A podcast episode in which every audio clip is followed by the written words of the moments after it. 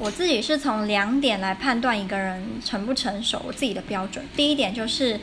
他能不能够清楚表达自己的立场和原则？有些人因为太过于害怕，会因为拒绝他人而不受欢迎，就当一个没有原则的烂好人。我觉得这样子生活得很累，所以我很佩服那些能够清楚表达自己立场和原则，让人家知道他的底线在哪，但同时又不会让人家认为他是一个很骄傲、很难相处的人。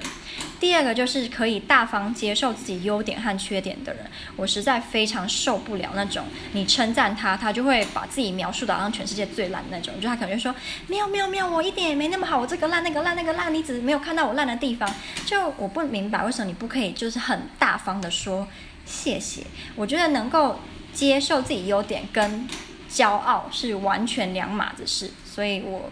我自己会观察这个人在接受人家就是称赞的时候是什么反应。